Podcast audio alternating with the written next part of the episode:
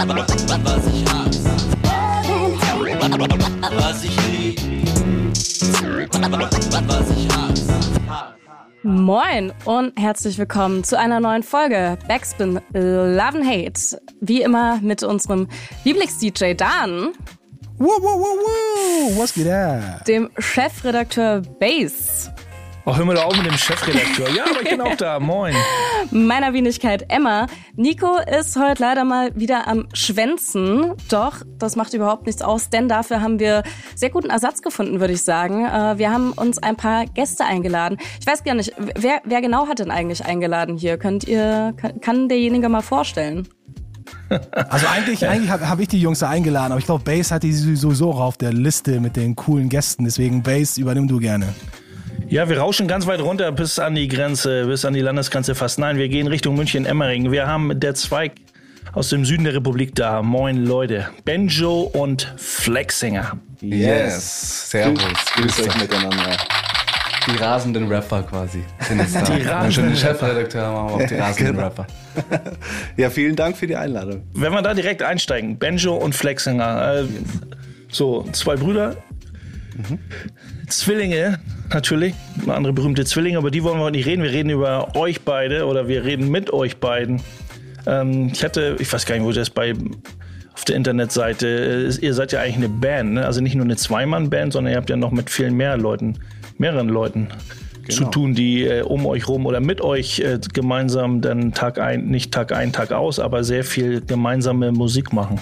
Yes. Richtig. Also das auf jeden Fall. Wir, wir kommen auch aus, ähm, sag ich mal, wirklich einem musikalischen Background hier. Ähm, Wir sind auch gerade hier in den Auen-Studios, ähm, wo wir mit 14 angefangen haben, hier Freestyle-Sessions im Keller und hier war immer was los. Hier waren äh, MCs aus dem Raum München ähm, und auch Umland und ja, also hier sind wir so mit Hip-Hop groß geworden und bis heute sind wir noch da quasi und haben natürlich unsere Reise hier, hier vollbracht.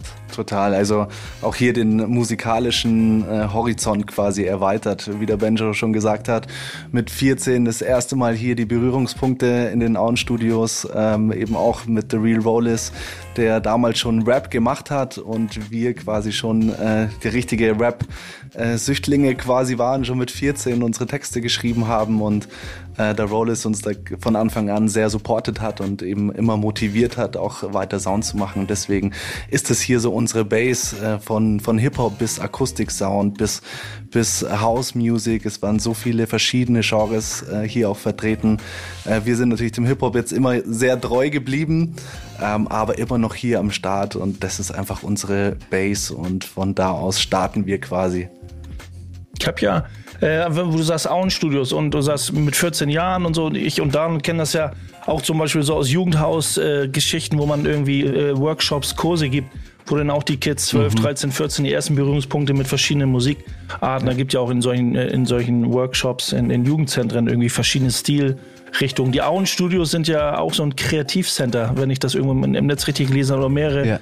also mehrere Studio oder so ein, äh, so ein Gebäudekomplex, wo ähm, kommen jetzt gerade nicht auf seinen Namen, aber den sagt ihr uns, der die Auen Studios gegründet hat, um eben so ja für Kreativköpfe einfach so ein Gemeinschaftszentrum quasi schon äh, zu, zu, schaffen, um, um sich da eben auch auszutauschen, wenn ich das so richtig verstanden Ja. habe. Oder Ja, um sich selbst du. natürlich auch zu verwirklichen und seine Studios zu haben, aber eben auch um Raum zu schaffen für Leute, wo man sich, Genau. denke ich mal, ganz gut so ja gegenseitig mit Synergieeffekten irgendwie auspowert. Genau. Ja. es war ja wirklich schon so, dass äh, damals das Haus vom, vom Carlo, äh, äh, aka The Real Rollis quasi, der ähm, angefangen hat in den Auen-Studios eben auch selber Musik zu machen und äh, da uns sehr stark inspiriert hat und äh, da schon immer so ein Pool war von, von vielen Musikern. Äh, wir mit 14 dann das erste Mal unten im Keller der Auen-Studios zu Freestyle-Cyphern ähm, und äh, da war schon immer einfach Musik so der Mittelpunkt, wo wir schon immer gesagt haben, so okay, boah, wie geil wäre das denn eigentlich auch in diesem Haus mal zu wohnen, ja, und äh, uns da einfach mit der Musik frei zu fühlen. Und äh, die Chance hat uns dann damals der Rollis auch gegeben. Ja.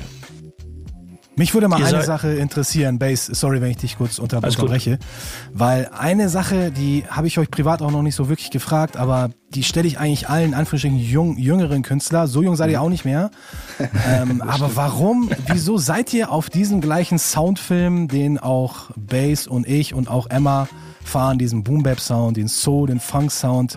Wie, wie kam es dazu? Was für ein, was für ein Ereignis gab es in eurem Hip-Hop-Leben, dass ihr gesagt habt, da will ich auf jeden Fall drauf hängen bleiben? Weil man muss ja ehrlich sagen, so richtig im Trend ist das ja jetzt nicht. Nee, also ich muss sagen, wir sind halt durch, in München gab's damals den WOM, das war so der World of Music, der, der Laden, wo es halt Platten und CDs gab. Und ähm, wir sind eigentlich damals, ich weiß gar nicht, wie wir zu unseren ersten Rap-CDs wirklich gekommen sind, aber ich erinnere mich an einen Moment, wo wir eben in dem World of Music waren, wir waren auch irgendwie 13, 14, die Oma hat was mitgemacht und stand da drei Stunden mit uns im Laden und wir haben da gedickt und ähm, und dann äh, war es halt so, dann hat man auf einmal das Nas-Album in der Hand und wir kannten Nas damals noch nicht, haben uns halt vom Cover irgendwie inspirieren lassen, weil es Ja. irgendwie nice aussah und ähm, haben uns dann dort im Bomb auch diese CD eben angehört und das hat uns so geflasht und seitdem sind wir auch auf diesen Film extrem hängen geblieben, was jetzt den Sound angeht. Das ist so, als also Mama und Papa haben jetzt alle beide nicht jetzt wirklich Soul gehört. Das Papa eher Rock'n'Roll und das war eher so die Einflüsse. Aber dann wirklich durch in CD-Läden, Plattenläden, ähm, da CDs angehört, sind wir dann auf diesen Hip-Hop-Film gekommen und bis heute auf jeden Fall hängen geblieben. Ja, vor allem auch wirklich der, sag ich mal, der Oldschool-Rap. Ja, also wirklich so die, die ersten Nas-Alben, die Rakim-Alben. Äh, wir haben, wie der Benjo schon gemeint hat, im WOM dann eben auch geschaut, okay, boah, wer äh, bei einem Nas-Album zum Beispiel, wer hat denn da produziert? Ah, DJ Premier, okay, wer, wer ist das? Okay, checken wir mal das Album von, von dem aus. Okay, War Guru, äh, der Rapper. Und äh, dann hat es so seine Kreise gezogen und sind halt einfach aus, auf diesem Boom-Bap-Sound schon, schon immer hängen geblieben. Klar, umso älter wir jetzt werden, umso mehr spielt der Soul jetzt auch äh, immer mehr eine Rolle in Ja, unserem. Gehörgang quasi. Aber das kommt auch durch den Boom-Bap-Sound, also durch eben diese Samples, dieses doch Soulige einfach auch im, Ja. im Rap, im, im Oldschool-Rap, äh, da sind wir einfach hängen geblieben und das catcht unser Herz und deswegen bleiben wir dem auch treu. Ich sag ja auch immer gerne, dass irgendwie meine Art von, von Rapmusik oder die Beats, die wir bauen, mit Soul Brother äh, und die Formation wird so nicht, nie, nicht so heißen, wenn wir eben nicht Ja. große Soul-Liebhaber wären. Und äh, ne, da gehe ich, frage ich auch gerne mal oder stell das so in den Raum rein, sondern ob man jetzt so Soul und Funkmusik und Dan hat ja auch gesagt, das ist ja, wenn man jetzt so die, vielleicht die Underground-Produzenten oder allgemein so oder den Mainstream betrachtet, dass der klassische Soul-Sample jetzt nicht unbedingt das Ding, was Trend ist, aber man, man sagt so, äh, dass ich ähm, benutze ich jetzt die Samples oder die Musik, die da eine Rolle spielt, die ich, äh, die ich zerpflücke, ähm, einfach nur als Mittel zum Zweck? Oder ist das einfach, ist das wirklich die Musik, die ich auch extrem mag und deswegen versuche ich mit dieser alten Soul-Musik irgendwie was Neues zu schaffen. Also so ist es zum Beispiel bei mir so, ne? dass Ja, ich sag so, bei mir auch das, was ich mache, ist okay, ich würde sagen, ist Boom Bap, ist ein Boom Bap Beat, aber auch für mich eine Art Neo Soul, weil ich dann irgendwie Ja, da wieder so ein, so ein Rec das Recycle, es bleibt aber eben Soul Musik auf irgendeine Art und Weise, weil man auch ganz klar, ich habe immer den Anspruch, dass man, äh, dass, dass man immer raushört, dass es irgendwie auch ein Soul Sample ist, e egal Ja, wie ja. stark der zer zerschnitten wurde. Ja. Total. Also auch äh, mit den Leuten, mit denen wir auch musizieren, jetzt auch live zum Beispiel. Ähm, liebe Grüße auch an äh, Sexteen und Ben und die ganze ganze Band, Crew, yes. ähm, die die auch, wenn sie unseren Gesound gehört haben, gleich gesagt haben, oh, ich fühle den Soul einfach da drin. So das, das ist einfach die die Basic, äh, die wir da haben. Äh, Banjo Dick da auch fleißig natürlich seine seine Soul-Platten gehen auf Flohmärkte und so weiter. Und das geilste Gefühl ist natürlich, wenn du dann im Studio bist, du hörst dir irgendeine Platte an, sag ich mal, vom Yes. Stevie Wonder und auf einmal hörst du den Hit raus, der dich in den 90er Jahren irgendwie krass inspiriert und Yes, geflasht hat. yes. Und das ist für uns einfach die Bestätigung, äh, dass äh, Soul im Hip-Hop einfach dazugehört und schon immer ein Teil war. ja, auch eine Rolle spielt, ja. Was ich auch ganz äh, spannend finde, du hast ja gerade schon gesagt, dass ihr so äh, eine Band im Hintergrund habt.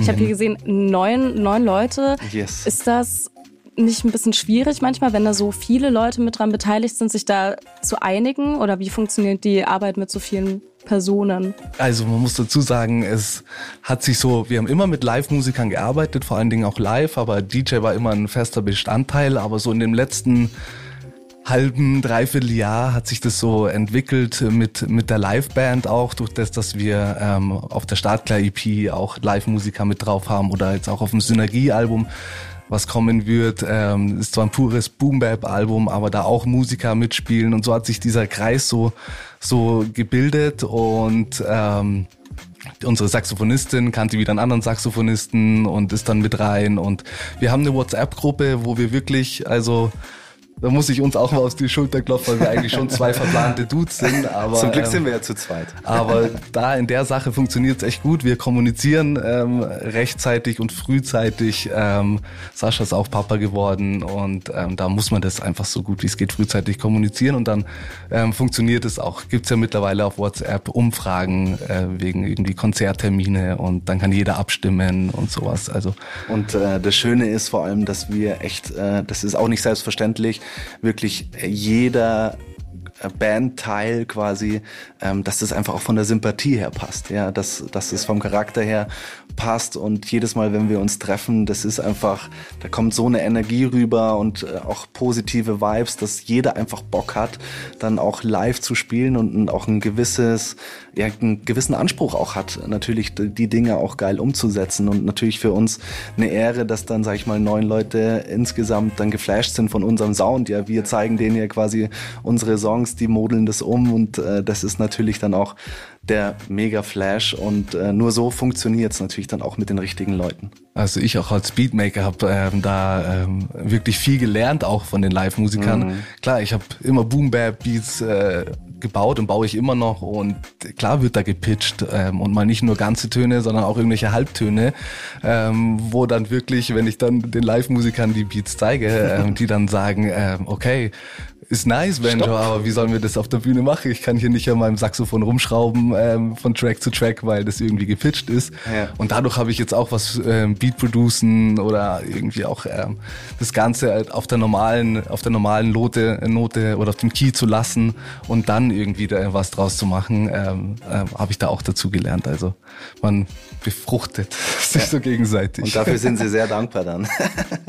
Auf jeden Fall spannend, wenn also Ja. kenne ich ja selber, wenn man mit Musikern zusammenarbeitet, mein Bruder selber Keyboarder, äh, über viele Jahre immer so, ne, spiel mir mal bitte was ein oder er hatte Bock mir Ja. zu helfen, irgendwie, ey, da gehört doch noch was rein und ähm, äh, dann da erinnere ich mich auch genau an solche Situationen, ne, dass man erstmal sagt, so, oh, ich glaube, ich muss erstmal die Samples wieder gerade rücken, damit überhaupt oder mit Sängerin, die dann irgendwie, das ist einem fast dann schon peinlich, ne? Da kommt da so eine Sängerin, die man irgendwo kennengelernt hat und dann äh, versucht sie drauf zu singen und dann sagt sie, äh, ich finde hier gerade den Ton nicht so, obwohl sie ausgebildete äh, ja, Musical-Sängerin ist. Und dann, das, ach du Scheiße, ja okay, gib mir mal ein bisschen Zeit. ja, Äh, ja, aber das so. finde ich cool, weil man dann irgendwie da, ja, der Lerneffekt, der da drin ist. Man muss nicht immer auf irgendeine SAE gehen oder auf irgendwelche Musikhochschulen gehen, Ja. Ja. um über Jahre wirklich äh, immer besser werden, immer besser zu werden in seiner, in seiner Kunst oder in seinem Schaffen. Äh, Musik zu produzieren und sich da eben auch auszutauschen. Es ist ja nicht nur, dass man freundschaftlich Musik macht, sondern dass man sich auch gegenseitig hilft. Und ich denke mal, eure, Genau. äh, die Musiker, mit denen ihr zusammenarbeitet, für die ist es dann auch irgendwann mal Neuland gewesen oder immer noch Neuland, dann mit, mit Sample-basierten äh, Leuten zusammenzuarbeiten und das auch wieder ein anderer, noch einen neuen Effekt ergibt. Ja, voll, voll. Wir mussten die auch wirklich an den Hip-Hop, weil die, die kommen auch nicht aus dem Hip-Hop. Also Ja. der eine, die, oder die Saxophonisten kommen eher aus der klassischen Richtung, der Drummer irgendwie aus dem Reggae. Ähm, und da mussten wir den auch erstmal so dieses Hip-Hop-Ding, was denn für uns auch als ba für eine Band wichtig ist, um Hip-Hop zu repräsentieren, Ja. dass halt einfach Drums und Bassline unser Leitfaden sind. Und das, das mussten wir denen auch erstmal nahe bringen, weil der Drummer dann natürlich, wie es live auch ist, ähm, dann mal mehr anzieht oder auch mal wieder ein bisschen äh, zurückgeht, ähm, wo man dann ganz klar sagen muss, auch als MC, hey, also du, du bist mein mein Leitfaden, also wenn, leg dir einen Klick auf die Ohren oder so, aber du musst die straight spielen, weil Genau. sonst wird's halt schwierig. Aber das ist ja schön, dass man da jeder so von jedem sowas lernt und wir da auch die Hip-Hop, äh, das Hip-Hop-Ding da so ein bisschen mit reinbringen können. Ja, und wir erfüllen uns auch einen Traum damit. Also wir wollten schon immer äh, einfach unseren Sound gern live perfektionieren mit Band. Wenn du dann äh, solche Bands siehst wie auch The, The Roots, ja, was uns schon immer krass inspiriert und geflasht hat, oder dann Tribes of Chizzo, die ja auch hier aus München kommen, liebe Grüße. Äh, da, das ist für uns eigentlich das Next Level, wo wir live schon immer hin wollten. Wir lieben es live zu spielen und da mächtig einzuheizen und äh, dass wir das natürlich jetzt diesen Traum verwirklichen können, das ist natürlich einfach bombastisch. Yes. Da denke ich nur, so muss man nicht lange drüber reden, aber im, in einer letzten oder im letzten Stammtisch, glaube ich, Backspin Stammtisch, da geht es ja auch gerade um im Underground, um äh, wie viel Wert oder wie, wie, wie viel Bedeutung hat äh, das Live-Spielen eben für die Musiker. Und da äh, wird ja auch ganz offen gesagt und ganz deutlich gesagt, gerade gerade für diesen Underground, wo dann nicht diese, äh, ja, wollen wir gar nicht dieses ähm, ja, kommerzielle sehen. Ne? Wer sagt, wenn ich genug Klickzahlen habe und äh, irgendwie Streaming, brauche ich kein Live-Spiel, habe ich genug Geld, darum geht's ja den Leuten gar nicht. Die wollen ja auch, die wollen ja auch auf die Bühne, die wollen ja auch sich ihrem Publikum präsentieren. Also eigentlich, ne, ihr macht, ihr macht ja, eigentlich macht man die Musik für die, äh, für die Person, die man morgens im Spiegel erblickt, aber man, trotzdem ist man, ist man heiß drauf, das anderen Leuten zu zeigen. Und natürlich hat jeder Ja, dieses Ego-Ding, wo man sagt, ey, wenn das anderen Leuten freut, dann freut es einen noch umso mehr. So, ne? Dann gerade Familie, Freunde und die Base wird dann immer größer. Der, der Freundeskreis oder der, die Fan, Fangemeinde ist doch, ich glaube, da sagt keiner nein, wenn die Fangemeinde immer größer wird, äh, weil, weil, die ihren, das- weil die euren Scheiß lieben so. Ja, Genau. Ja, wir, also wir sind, wir lieben es einfach so. Das ist eigentlich so unser Ding auch am Rappen, so auch mit Freestylen. Wir sind auch mit Freestylen immer äh, oder groß geworden. Und für uns war es immer wichtig, einfach live zu spielen und live auf der Bühne die, die Gaudi zu haben, ob die Leute uns feiern oder nicht. Aber wir hatten halt dann immer den, den Spaß und so. Ja. Und ähm, weil wir haben mittlerweile auch über, über 200 Konzerte auf dem Buckel. Aber wir sind immer noch hungrig ähm, und ähm, Fall, das ist für ja. uns auch als Künstler irgendwie ganz wichtig, weil wir das so auch schaffen, mit den Songs abzuschließen. Also das heißt im Studio, wenn die Bu Studioproduktion fertig ist, dann können wir schon mal äh, einen Schlussstrich ziehen und wenn dann noch die Bandsache auch noch wir dann auf der Bühne stehen und die Songs performen können, dann ist da auch so irgendwie so ein Abschluss, äh, so ein bisschen von den Songs auch, auch ja. da. Und dann ist das Ding komplett und äh, einfach das Feedback auch live. Ja, also da kann ein Post von uns so viel Likes haben. Ich freue mich über jeden Like, ganz klar. Aber wenn ich äh, 100 bis, keine Ahnung, 500 Hände oben sehe, das schafft kein Like oder kein Kommentar. Das ist einfach das beste Feedback, äh, was du als Musiker kriegen kannst. Und deswegen machen wir das. Wir haben früher sogar einfach Tracks gemacht. Äh, wir haben sie nicht mal aufgenommen, sondern wir haben die Tracks geschrieben, um sie dann live zu spielen. Yes, also es gibt ja. viele Tracks, die null aufgenommen sind, die findest du nirgendwo außer in unserem Kopf, aber ähm, dann werden sie halt einfach nur live performt. Das waren so Ja. Live-Bretter und äh, das lieben wir von Anfang an, einfach live die Bühne zu rocken. Und natürlich der Und dann ein paar Zwillingseffekt ist immer hundert- ganz geil. paar dann. hundert Leute dann auch noch Zugabe rufen, dann ist es noch, noch besser. Ja. Dann ist noch geiler. Voll, auf jeden Der Fall. Zweig ist bekannt, Ja, aber dass das ist wir, ja dass wir halbe die Herangehensweise, überziehen. guck mal, wenn ich, ja, okay, ganz weit zurück, ne, in meinen Anfangs, Anfangsjahre, da wo die, äh, wo man sich als Band formiert hat, Ende der 80er, 90er oder so, da, da hat man gar nicht dran gedacht, irgendwie einen Release zu haben, auf Vinyls oder Mhm. keine Ahnung, was zu veröffentlichen.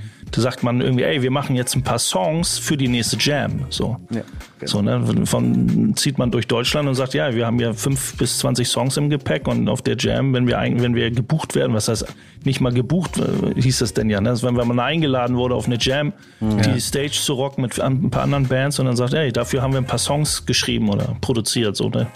Da ging es tatsächlich nicht um so. Und da denke ich mal, dass, dass der, da ist der Spaß auch extrem verwurzelt. Total. Dan, wollen wir mal eine Zugabe spielen oder wie, was wollen wir machen? Yes, yes. Ja, auf jeden Fall. Ja, vielleicht äh, können die Jungs ja den Song selbst äh, ankündigen, weil wir haben etwas mega Exklusives bekommen für die heutige Ja. Backspin Love and Hate mit einem Producer, der bei uns ein ziemlich alter Bekannter ist, Bass und ich. Wir kennen ihn sehr gut, Rockwell aus München. Also quasi bei euch auch, auch aus dem Süden, unser Homeboy. Der hat mit Genau. euch einen Song zusammen gemacht und der soll aber nicht nur auf den Live-Bühnen präsentiert werden, sondern auch auf eurer nächsten Platte, richtig? Yes, yes. Also dieses Jahr, wir droppen es jetzt einfach mal. Ähm, gibt's noch ein Album äh, von uns ähm, auf Vinyl, das erste Mal auf Vinyl. Für uns ist es unglaublich, dass wir uns diesen Traum auch äh, verwirklichen konnten Ja. und haben da mit mehreren Produzenten zusammengearbeitet, unter anderem auch mit euch beiden. Ähm, Eine Ehre. Eine Ehre. Und Rockwell natürlich auch am Start. Ähm, der Song heißt Höchste Zeit und jetzt ganz exklusiv für, für euch. Yes, Für sperrt die. Lausche auf. Genau, und der Song heißt Höchste Zeit, der Zweig und Rockwell. Ja, die Combo kann auf jeden Fall nur einschlagen. Ja, und den Song gibt's jetzt und danach geht's weiter. Richtig? Backspin Love and Hate. Ich hoffe, ihr, ihr habt noch Bock. Der Zweig in der House, Emma, Bass, Twelfinger Dan. Also bis gleich.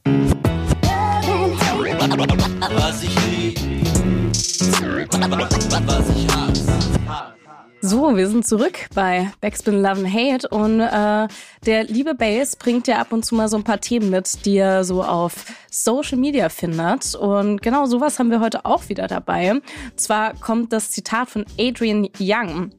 Bass, was hast du da rausgesucht?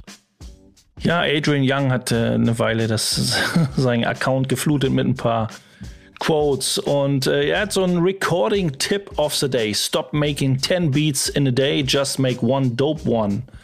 ähm, ja, nicht einfach nur belanglos Beats bauen, einen nach dem anderen, sondern macht einfach einen richtig coolen, äh, mit dem man zufrieden ist und nicht keine Fließbandarbeit, sagt er. Ähm, ja, wir haben ja hier, wir haben ja hier Gäste heute. Der Zweig ist da aus dem Yes. Süden der Republik. Äh, äh, Banjo am Beats basteln. Was hältst du denn davon? Was äh, so, so ein Recording-Tipp von Adrian Young. Also wir bauen ja selber Beats, ich und Dan. Ja, ja. Aber ihr zuerst, komm. Ja, also es ist natürlich, puh, gibt's natürlich auch zwei Seiten so irgendwie ähm, davon.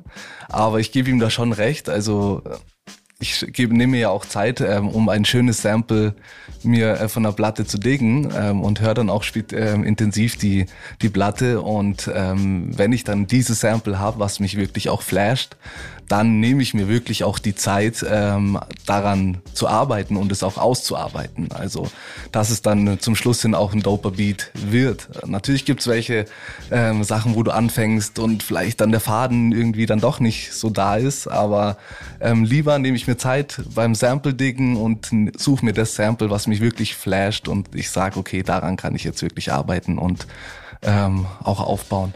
Das Ganze könnte man ja auch umschreiben. Also nicht, dass man äh, Stop Making 10 Beats, sondern äh, Stop Making 10 Rhymes. Macht einen guten. Also ob es ein Rapper ist oder ein Beatbauer. So, ne? Das wäre ja, Ja, egal. richtig, da würde mich, auch, mich da frage ich mich auch manchmal bei Leuten, also wie weit fortgeschritten jemand ist. Ja, wir machen nur noch Musik, wenn das ein konkretes, für ein konkretes Ziel oder hat man auch so, Train, äh, so Training Days so als Beispiel. Oder äh, man baut ja auch manchmal einfach Beats so vor sich hin und einfach auch so Übung, ne, dass man so die Routine, Fingerfertigkeit bleibt so bestehen und irgendwann ploppt dann irgendwie die Mega-Idee aus den. Da wäre ich, ich bin da auch so ein bisschen zwiegespalten, so. Man sagt, man baut einfach so ein bisschen Beats und dann boing, ein, der sechste Beat an dem Tag, da, das war das, die richtige Keule. Hat ja auch mit Stimmung.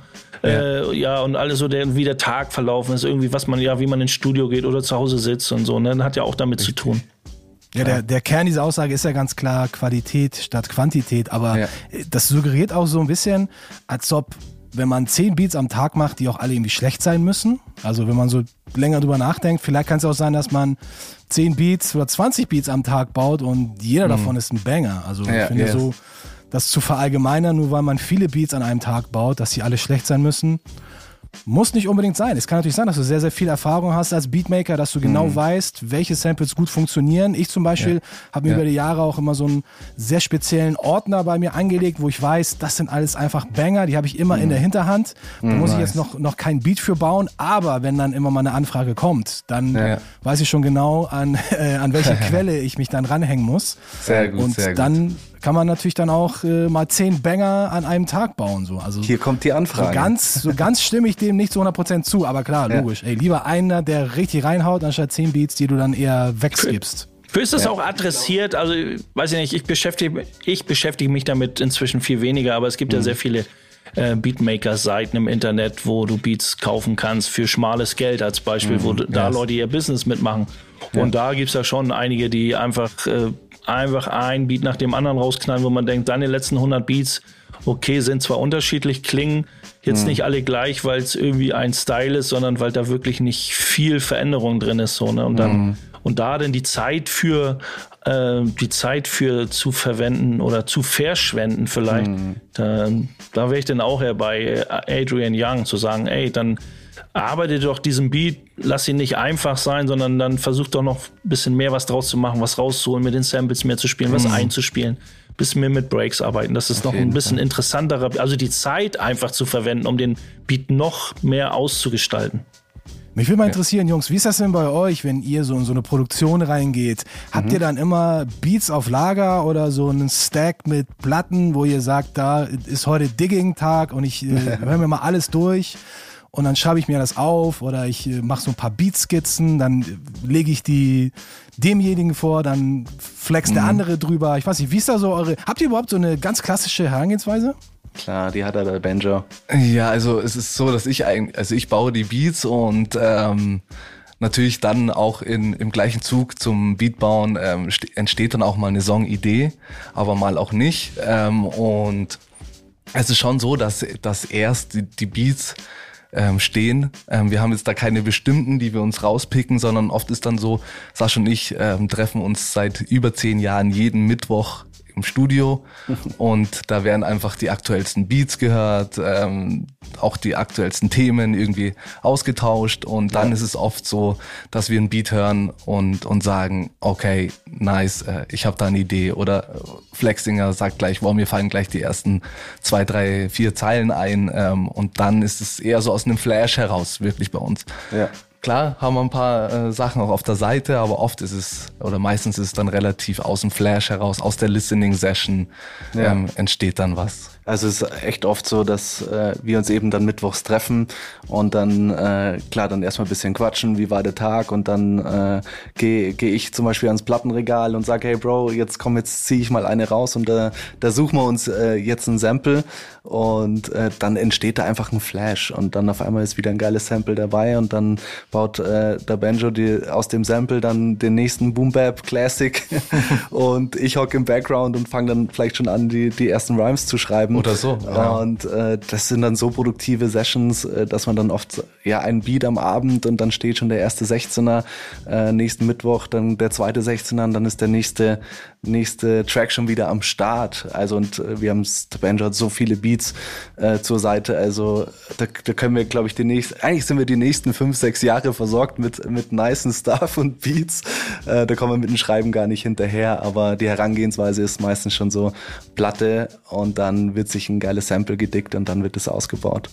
Ist ja schon cool, dass es quasi wie so ein Ritual ist, so der, der Ja. Mittwoch, wo ihr Der euch Mittwoch, trefft. Ne? So, also, Fall. ne, das ist ja, ihr habt eure, ihr, euer Berufsleben Genau. so, womit das Geld verdient wird und äh, ähm, ob das man Musik irgendwo Geld fließt oder nicht, erstmal sei dahingestellt, aber das ist ja, mehr oder weniger dann das Hobby oder die Verwirklichung, die Leidenschaft, die man verwirklicht und das finde ich eigentlich ganz cool, dass man so mittwochs hat. Ich, ich weiß gar nicht, ob Benjo so zu Hause oder irgendwo noch äh, ein bisschen an Beats rumschraubt einfach ein bisschen was ausprobiert und ähm, ja, oder noch zu Hause, denn bevor man ins Studio geht, schreibt man ja auch mal ein paar Zeilen auf oder man Ja, ist ja, im Tag irgendwie im Tagesgeschehen und sagt, ey, da ist eine geile Line. Die versucht man sich ja auch nicht zu merken, sondern die schreibt man sich ja meistens auf oder spricht sie in Richtig, irgendeinen Rekorder rein oder so. Ja. Aber ich Äh, Benjo, eine, eine Frage ja? an dich, von einem Beatmaker zum anderen, sorry, Ja. dass ich da reingrätsche, aber womit produzierst du? Vielleicht interessiert es ja auch andere Producer, womit du deine Soulful Boom Bap Banger baust. Ja. Also bei mir ist so, ähm, ich mach's wirklich mit der Maschine, mit Native, ähm, mit der mit der Einser-Maschine noch, ähm, wo ich auf meinem alten Laptop noch die die erste Software und noch den ersten Controller hab und ähm, genieße da immer wieder auch diese ähm, äh, die Slice-Funktionen oder wie wie ich es mir dann auch rausschneiden kann. Ähm, bei mir ist trotzdem, was Sample angeht, immer weniger ist mehr, ähm, aber mit Native wird, sag ich mal, die Grundlage vom vom vom Beat gebaut mit der Maschine und dann geht's halt weiter äh, ins Cubase, wo dann wo dann eben noch an den Sounds auch nochmal gefeilt wird und auch die Vocals dann aufgenommen werden. Ihr seid ja da noch ein bisschen äh, noch noch klassischer ähm, unterwegs auch. Ähm, Oder mit äh, an den MPC, was SP habt ihr auch noch, oder? Ja, ja, genau. Ah, ja, wobei ja, wir, wir sind ja auch so ein bisschen auch im Hybrid-Modus unterwegs. schön, also wenn wir so die auch. Songs finalisen, dann Ja. wollen wir auch so ein bisschen die digitalen Vorzüge jetzt nicht vermissen. Geht ja Ganz auch klar. wesentlich äh, schneller. Aber klar, die Produktion und so, das läuft auf jeden Fall bei uns alles noch so sehr auf 1989, 90, 91 Style ab. Geil. Stark. so muss das. Das, das hört man aber auch wirklich, Ja, voll. muss man sagen. Also wir haben uns die Soul Brother Sachen alle, ähm, die auf Spotify da sind, haben wir uns wirklich alle von, äh, von den ersten bis jetzt ähm, reingezogen Und, und, gesuchtet. und man hört einfach diesen, Cool. diesen Vibe, diesen Ja, SP, Dank. MPC-Vibe, ähm, den wir natürlich auch extrem fühlen. Ja, der catcht uns natürlich auch. Und äh, mit wem ihr da natürlich auch schon zusammengearbeitet habt, so mit den Soul Brother Alben, das ist natürlich äh, für uns einfach der Mega-Flash, da eben mit euch jetzt heute in einem Podcast zu sein oder dass ihr natürlich auf unserem Album dann auch vertreten seid. Also da auf jeden Fall ein dickes One Love an der Stelle. Wow, vielen Dank. Aber jetzt hört mal auf, sonst werden wir noch rot hier. dass die Hörer das nicht sehen können. Ich wollte gerade sagen, nach so viel Lob wollen wir mal wieder äh, ein bisschen Musik hören vielleicht. Dan, was hast du denn rausgesucht hier? Ja, sehr gerne. In dem Fall hat, hat Bass hier schon einen vorgelegt und zwar von einem Duo aus der Hip-Hop-History, wo wir uns, glaube ich, alle äh, einstimmig äh, ja, sagen können, dass die beiden absolute Legenden sind. Eric B. und Rakim. Das absolute Classic-Duo Nice. aus Long Island, aus ihrem Don't Sweat the Technique-Album im Jahr 1992, jetzt auch schon über 30 Jahre her. Das ist ein Nice. richtig geile Album. Äh, da gibt es nämlich einen Song, da, da hat sich Bass rausgeholt. Keep the Beat heißt das Ding, weil wir jetzt gerade im Beatmaker-Modus sind. Das also passt. behaltet das dabei, macht nach der gleichen Formel eure Beats, samplet weiterhin, auch wenn es nicht immer ganz so einfach ist äh, heutzutage mit dem Ja. Clearance und da gepackt zu werden von den Rechtsanwälten und so weiter und so fort. Aber egal, wir machen trotzdem weiter. Und das ist jetzt unser nächster Song. Viel Spaß mit Eric B. und Rakim. Und dann sind wir back in business, gleich hier bei Backspin Love and Hate mit der Zweig, Emma und Boogie, Down, Bass und auch mit mir, Twelve Finger Dan. Also stay tuned.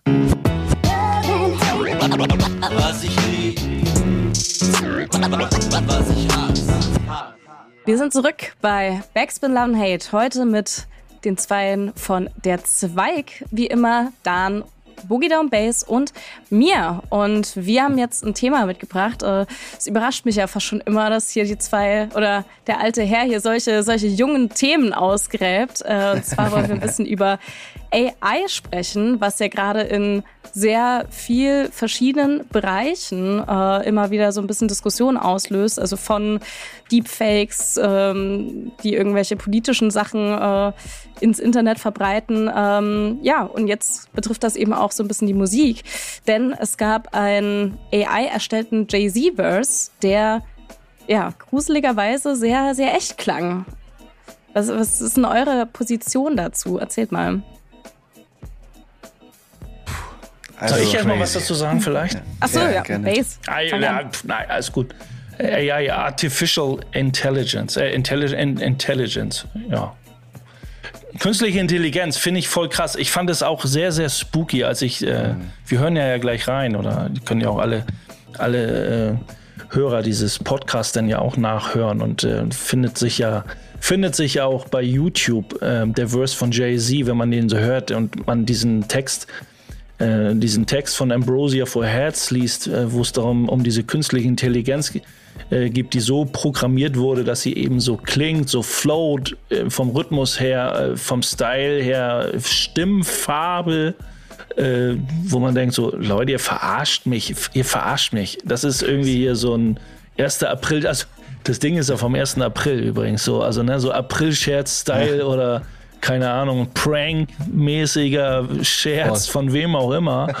ähm, pff, aber ich glaube schon, dass es echt ist und äh, die äh, AI äh, klingt eben so wie Jay-Z und das ist schon, äh, weiß ich nicht. Also da, da gibt es ja schon ein paar Aufrufe.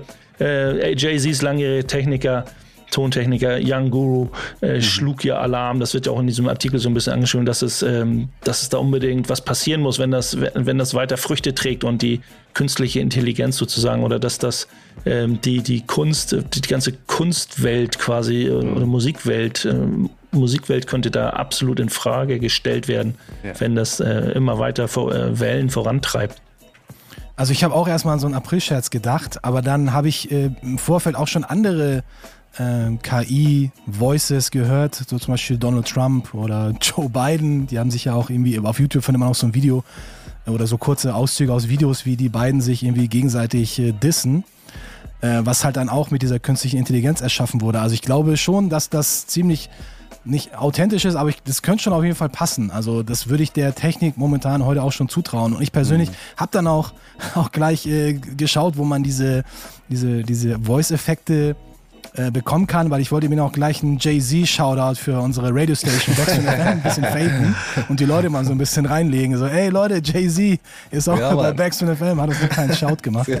Aber ich bin noch nicht so wirklich da, äh, da drauf, drauf gekommen. Ich habe zwar ein, zwei Seiten gefunden, wo man so ein paar ja. Presets hat, aber Jay-Z ist da äh, noch nicht dabei. Noch nicht oder vielleicht kommt es gar nicht. Ich weiß auch gar nicht, wie das, äh, wie das entstanden ist. Also wie, mit welchen Tools und mit welchen Algorithmen. Ja.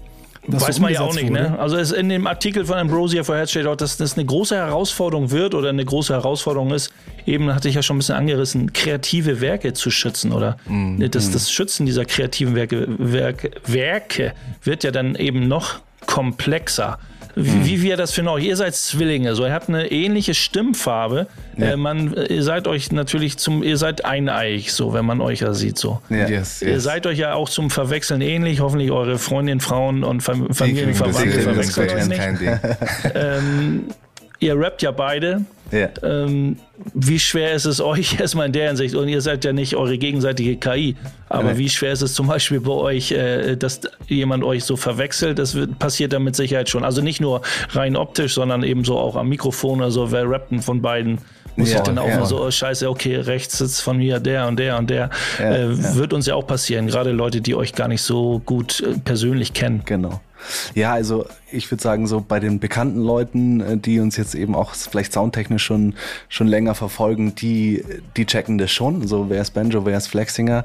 Aber ich würde es mal sagen, für einen neuen Hörer ist es wirklich äh, schwierig. Also ich, wenn ich einen Arbeitskollegen zum Beispiel meinen neuen Track vorstelle, so und äh, dann kommt der erste Part zum Beispiel vom Banjo, dann kommt mein Part und dann sagt er ja, äh, okay und wann kommt jetzt niemand anders noch, der rappt. So, er hätte wirklich gedacht, es ist halt wirklich eine Person. Ähm, aber umso öfter man es hört, äh, natürlich äh, checkt man es dann schon. Aber, aber das ist ja diese Art, diese Artikulation, bisschen doch die Stimmfarbe und so. Wie sehr, ja. wie sehr erschreckt es euch? Nochmal zurück zu dem Thema mhm. äh, mit dieser AI. Du sagst so, boah, ey, ja. Äh, das ist äh, ne, wenn jetzt Profimusiker oder mhm. ähm, die davon leben, sagen sie, ich bin bald arbeitslos, weil mein Job erledigt bald nur noch die, die äh, künstliche Intelligenz. Also wir müssen ganz ehrlich sagen, ich habe das heute erst das erste Mal so mitbekommen. Mhm. Ähm, dass es überhaupt sowas ähm, jetzt gibt ähm, und sowas möglich ist. Also ich habe das schon mitbekommen, dass man irgendwie über eine Intelligenz jetzt ähm, Songs schreiben kann oder sowas, nur mit Schlagwörtern. Was auch schon krass ist. Was auch schon heftig ist, äh, weil ja das eigene, die eigene Kreativität und auch das eigene Werk ja dann irgendwie ähm, gar keine Rolle mehr spielt.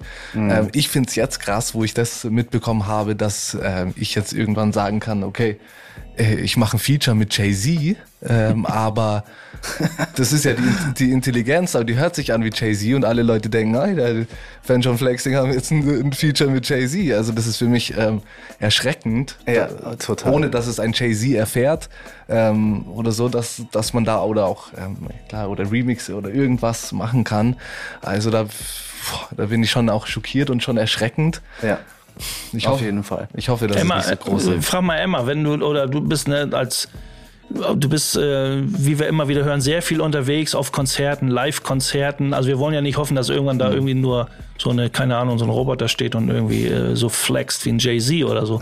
ähm, aber wie sehr, oder auch an, an, uns alle gestellt die Frage, wie sehr feiern wir Musik, wo wir wissen, das ist im Prinzip künstlich erstellt, klingt vielleicht irgendwie cool und oder klingt wie irgendjemand, den wir mögen oder schon aus der Vergangenheit kennen oder wie Superstars. Aber also ich, mir würde es tatsächlich im Moment echt schwer fallen, auch wenn das irgendwie cool rüberkommt oder gut gemacht ist, äh, das irgendwie so zu feiern, weil irgendwie doch irgendeine so eine emotionale Bindung äh, mhm. zu so ein, zu sowas aufzubauen mir echt schwer fällt, schwerer fallen würde, vermutlich als so einen wirklichen Künstler.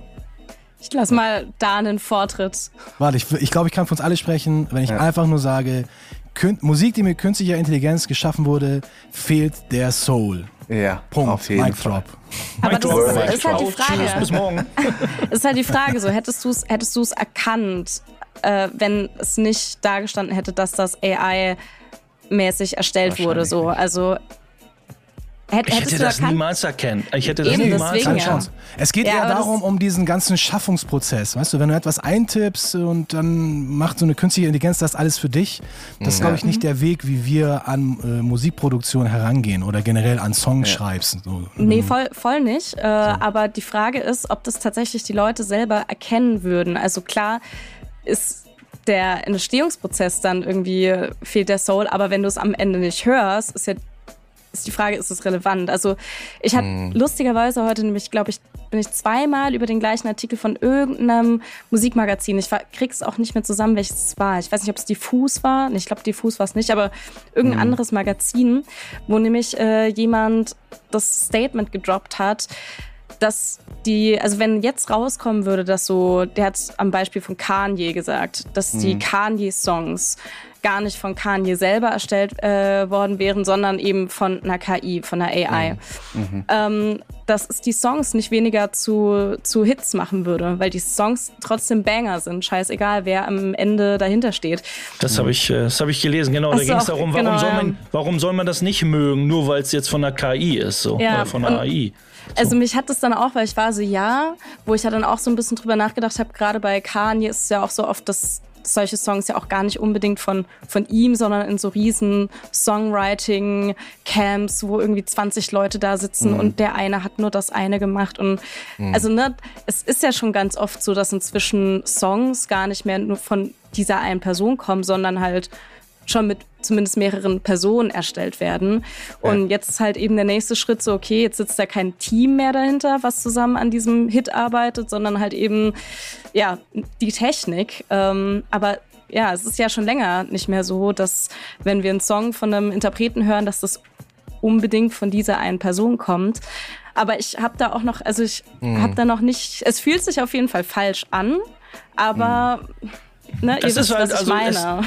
Das ist halt extrem, es wird ja sehr viel auf den Schutz der kreativen Werke hingewiesen, auf die, in diesem Voll, Artikel. das oder ist ein wie, wie Punkt, können sich ja. die Künstler oder wie können sich die Rapper oder Sänger, wer auch immer, der da imitiert wird, gegen schützen. Also du könntest ja auch einen Song machen äh, mit der Stimme, jetzt bleiben wir mal bei Jay-Z und du denkst, es ist Jay-Z und der lässt sich aus gegen, keine Ahnung, also da geht's schon dann hart, wo, keine Ahnung, wir reden jetzt nicht von dem Beef-Song, sondern der irgendwie irgendwas sagt, wo du für einen Knast gehen würdest, so.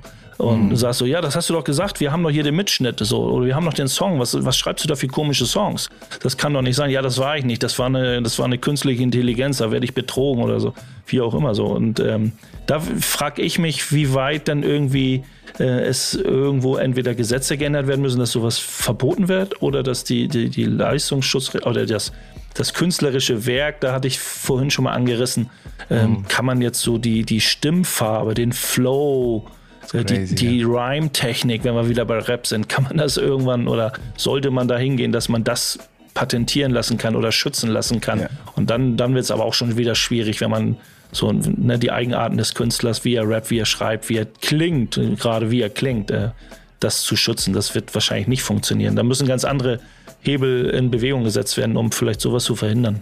Ja, also ich finde auch, eine, eine KI hat einfach, finde ich, in der Musik äh, nichts zu tun. Also da geht es um Emotionen, die wir vermitteln wollen, um Erfahrungen, die du irgendwie mitgibst. Ja, und wenn das von einer, von einer künstlichen Intelligenz irgendwie gedroppt wird. Also mich hat das schon, wir haben erst letztens in den Auenstudios, drüber geredet, äh, dass eben eine künstliche Intelligenz äh, jetzt den Text schreibt. Ja, so dann, da fehlt mir schon so der Soul, ja, und das Herz und, Und der Prozess. und, der, Prozess. Und jetzt auch noch, dass die künstliche Intelligenz äh, die Stimmen, die Flows nachmacht, das macht mir wirklich Angst. Äh, und da muss auf jeden Fall was gemacht werden, dass da echt Künstler geschützt werden, weil das, das kann böse enden, finde ich. Also ist übel. Klar gibt's auch ähm, Songwriter, wie du auch Emma gesagt Genau, hast, dass klar. das natürlich ähm, das ähm, über mehrere Leute auch gehen kann. Aber ich finde, okay, ähm, das sind natürlich auch die Kreativschaffenden, die für andere Songs schreiben ähm, und da natürlich auch ihr Brot verdienen. Ähm, wenn natürlich eine künstliche Intelligenz das macht, dann sind die vielleicht auch wieder eher mal dran und sagen, ah, scheiße, ich als Songwriter ähm, bin jetzt irgendwie ein bisschen hinten dran, weil ähm, jetzt diese Intelligenz ja diese Texte schreibt, die vielleicht äh, gerade gefragt sind bei den Künstlern, mit denen man arbeitet. Ja, ja. Ah, schwierig, schwierig.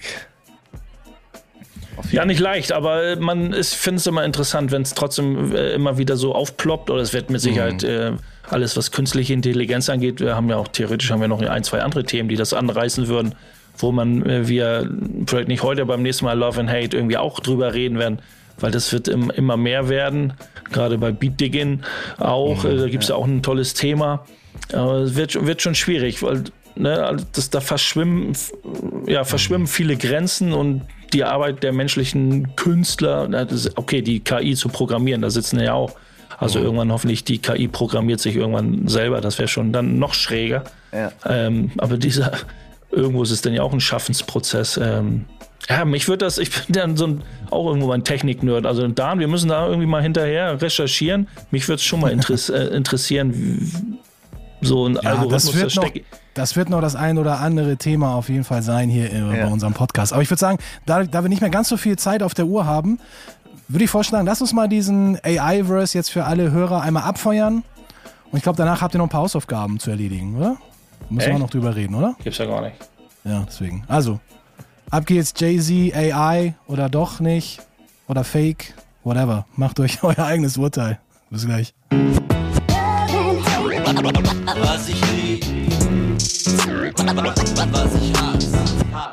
So, wir sind zurück bei Backspin Love and Hate auf der Zielgeraden und Space und ich haben wie immer ein bisschen was vorbereitet. Äh, diesmal haben wir ja die Hausaufgaben vom Chef persönlich aufbekommen, von Nico. Der hat uns das letzte Mal zwei Songs mitgegeben.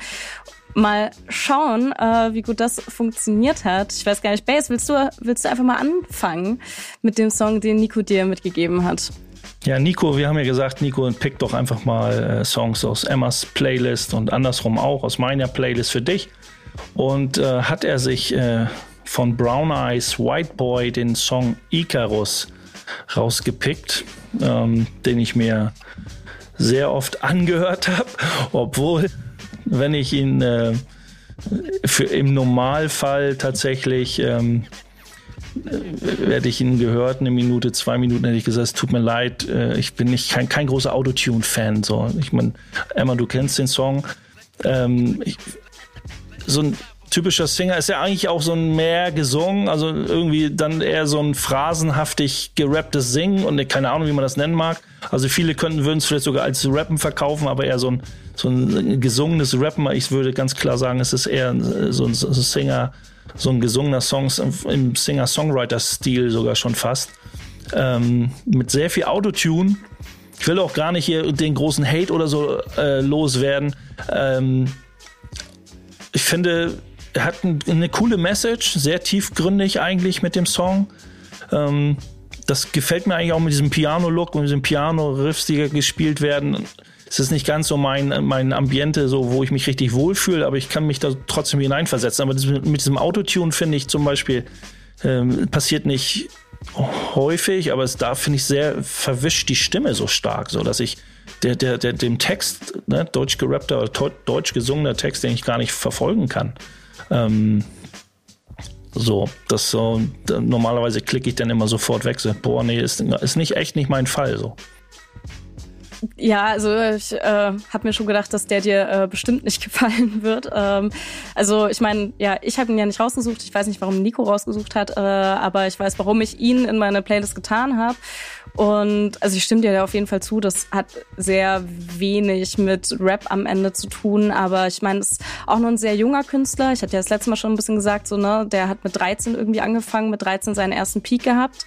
Ähm, und äh, ja, ich fand es einfach sehr herzzerreißend, diesen Song. Ja, also eine sehr, sehr, sehr melancholische. Tief, genau.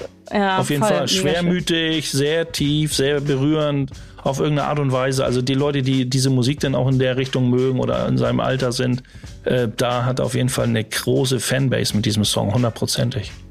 Ja, ja, ich habe ja von äh, Nico aus deiner Playlist ähm, Dezember MC mit dem Song Bekenntnis äh, mitbekommen. Und ich muss, muss sagen, mir hat vor allem der Beat hier sehr, sehr doll gefallen. Ich habe dann noch so ein bisschen weiter recherchiert und gesehen, dass der äh, ja auch ein leidenschaftlicher Skater ist. Und ich mag immer diese Verbindung zwischen ähm, Hip-Hop und Skaten sehr, sehr gerne.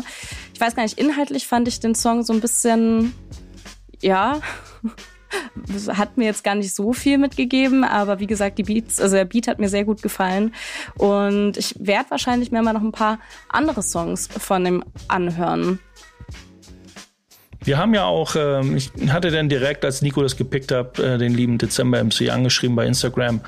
Und äh, wir haben so ein kleines Statement, was ihn dazu bewegt, äh, solche Texte zu schreiben oder den Text äh, zu dem äh, Song Bekenntnis so zu schreiben, was ihn dazu veranlasst hat, eben diese, diese äh, ja, Lines zu droppen. Und da hören wir, da hören wir jetzt einfach mal rein. Yes.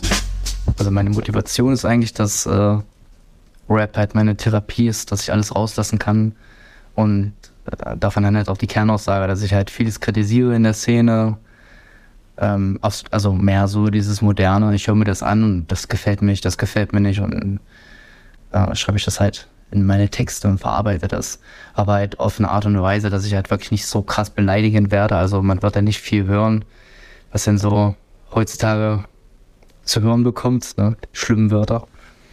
Und ähm, ja, der Beat ist von guten Colt Sievers und die Cuts auch, der sehr viel für mich gemacht hat und halt immer so den Geschmack trifft, den ich äh, brauche, um halt so in, die, in diesen Raum reinzukommen, dass ich halt wirklich dann diesen Beat höre und sofort anfange zu schreiben. Ne?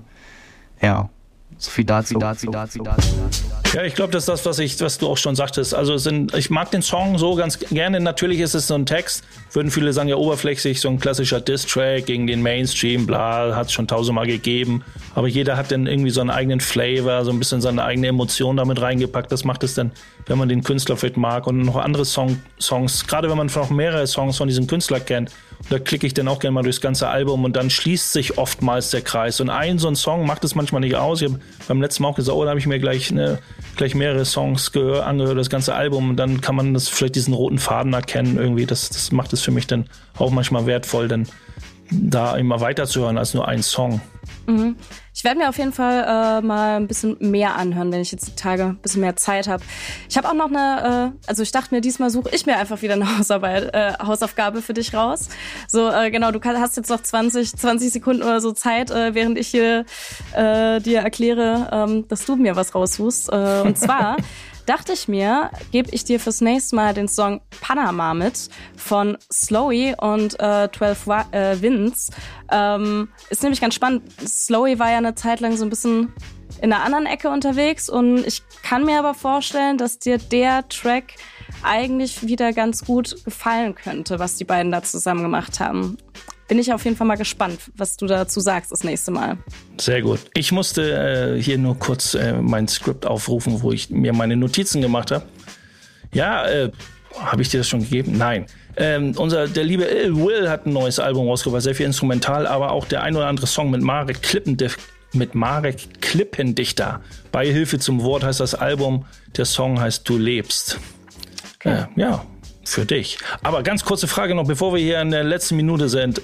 Ich habe gerade über Autotune hin und her gelästert. Leute da draußen aus München, der Zweig, Autotune schon mal probiert? Äh, nee. No. Nee. Absolutes haben wir Tabu, tatsächlich noch nicht. Äh, Wir haben auch im Studio gar nicht die, die Möglichkeiten, glaube ich, das irgendwie umzusetzen. Da müssten wir in ersten Stock hoch in den Auen-Studios Und zu den äh, Jüngeren zu den und- Jüngeren mal hoch. Ähm, aber wäre mal interessant. Ähm, aber ich glaube, wir bleiben straight. Nein, Finger weg. Boom Bap. Das, ja, nee, schon Straight echt. Rap. Einfach echt. ja. Ah, Es war auf jeden Fall sehr schön, dass ihr äh, euch heute die Zeit genommen habt Danke. und uns hier in unserem kleinen Podcast, in unserer kleinen Radioshow besucht habt. Ich würde sagen, ihr wart eine schöne Vertretung für Nico. Konnte man Sehr ganz gut, gut. machen.